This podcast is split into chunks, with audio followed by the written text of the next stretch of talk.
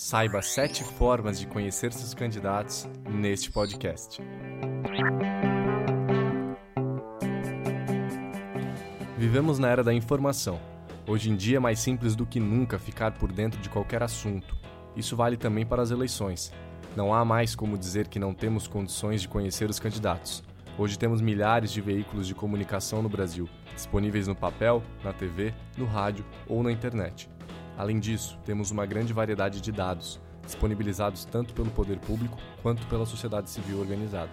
Aplicativos que se propõem a apresentar os candidatos mais afinados com o seu pensamento com apenas alguns cliques. Portanto, este é o momento de você, cidadão, aproveitar ao máximo todas essas ferramentas, para não chegar em outubro sem saber os motivos que o levaram a escolher seus candidatos. Veja a seguir algumas dicas para se informar melhor sobre os candidatos das eleições municipais de 2016. Primeira dica: o aplicativo das candidaturas do TSE, que é o Tribunal Superior Eleitoral, responsável por organizar os processos eleitorais no Brasil, tanto em questões legais quanto operacionais.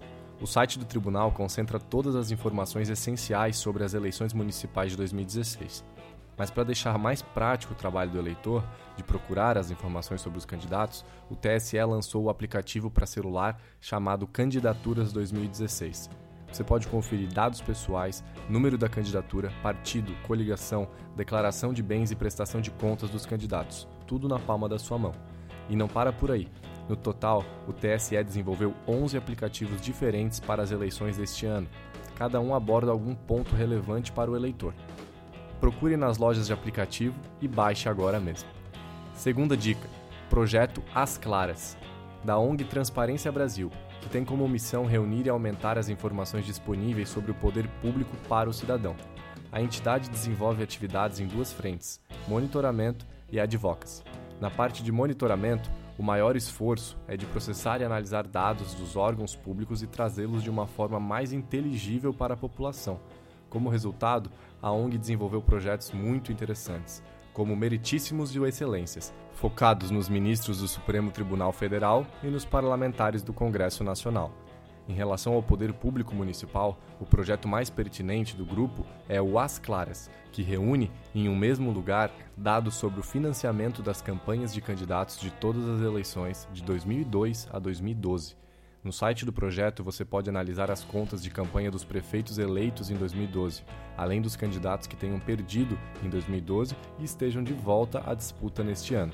O usuário pode descobrir quanto dinheiro cada candidato, comitê ou diretório recebeu de empresas, saber quanto dinheiro as empresas ou pessoas físicas doaram aos candidatos, verificar quanto dinheiro os diretórios ou comitês dos partidos doaram para candidatos fazer pesquisas por eleição, estado, município ou partido e, por fim, pesquisar pelas contas de cada candidato, por eleição em que concorreu. Terceira dica: aplicativo Vote Consciente. Traz mais uma forma prática de conhecer mais detalhes sobre o seu candidato. O aplicativo pede sua opinião a respeito de alguns temas importantes para as cidades. Por hora, está disponível apenas para as três cidades de Santa Catarina: Blumenau, Ilhota, Gaspar e uma de Minas Gerais, chamada Sete Lagoas. Mas a plataforma é colaborativa e os usuários podem solicitar o cadastro de seu município. O objetivo do Vote Consciente é revelar quais candidatos são mais compatíveis com o eleitor. O aplicativo apresenta várias propostas para o usuário, que deve responder se concorda ou discorda dessas propostas. No fim, com base nas suas respostas, ele sugere quais candidatos você deveria votar, aqueles com quem você mais concordou. A ideia já foi testada nas eleições de 2014, com o aplicativo Voto versus Veto. Ele apresenta propostas dos candidatos à presidência naquele ano e apresentava também duas opções: eu voto e eu veto. O aplicativo compõe um ranking dos candidatos cujas propostas foram mais aprovadas pelo usuário. Quarta dica: o raio-x cidadão. Esse jogo desenvolvido pelo Projeto Brasil não ajuda propriamente na escolha de um candidato, mas foca na outra ponta, o eleitor. O nível de conhecimento do cidadão sobre a realidade de seu município são o centro dessa ferramenta. O usuário é submetido a perguntas como taxa de assassinatos, quantidade de alunos repetentes e quantidade de escolas públicas com quadras esportivas no município. Dessa forma, o eleitor abre os olhos para os problemas do município e se qualifica para perceber quais candidatos possuem propostas mais sintonizadas com essa realidade. Quinta dica: páginas da Câmara de Vereadores e Prefeitura dos municípios. Pesquisar os sites institucionais do poder público de seu município pode ser muito útil, especialmente caso você esteja em busca de informações sobre candidatos à reeleição, ou seja, políticos que estiveram na prefeitura ou na Câmara nos últimos quatro anos e que já têm contas a prestar pelo seu trabalho. Os sites possuem várias informações sobre a atuação dos prefeitos e vereadores brasileiros. Um exemplo do que você pode encontrar. Os sites institucionais revelam como foi o trabalho do prefeito e dos vereadores nos últimos anos.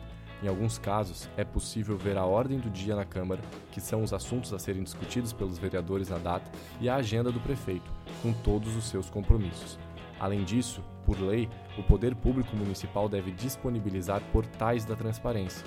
Esses portais permitem que o cidadão pesquise livremente informações sobre a administração pública municipal você pode ficar por dentro das licitações, contratos, convênios, folha de pagamento, gasto com diárias e outras atividades de prefeito e vereador. O Diário Oficial é outro meio de comunicação do poder público com a população. Trata-se de um grande resumo dos atos do poder público. As prefeituras disponibilizam todas as edições do diário em seus sites. Sexta dica: horário eleitoral. Os meios de comunicação tradicionais continuam a ser relevantes nas eleições.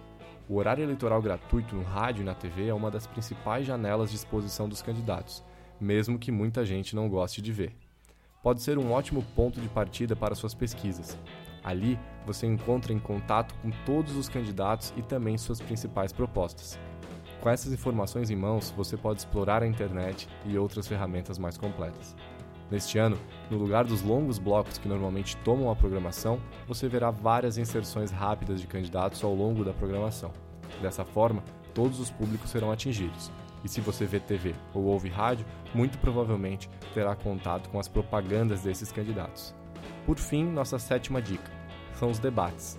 Nas capitais e cidades de grande e médio porte é comum acontecer debates televisionados durante as campanhas. Esse é um momento de confronto entre eles e seus pontos fortes e fracos ficam expostos ao público. As perguntas normalmente feitas nesses debates referem-se às propostas dos candidatos para os mais diversos temas de interesse do município. Os debates são uma ótima forma de conhecer as propostas dos candidatos e também observar a forma como lidam com pressão de se posicionar diante de questões polêmicas.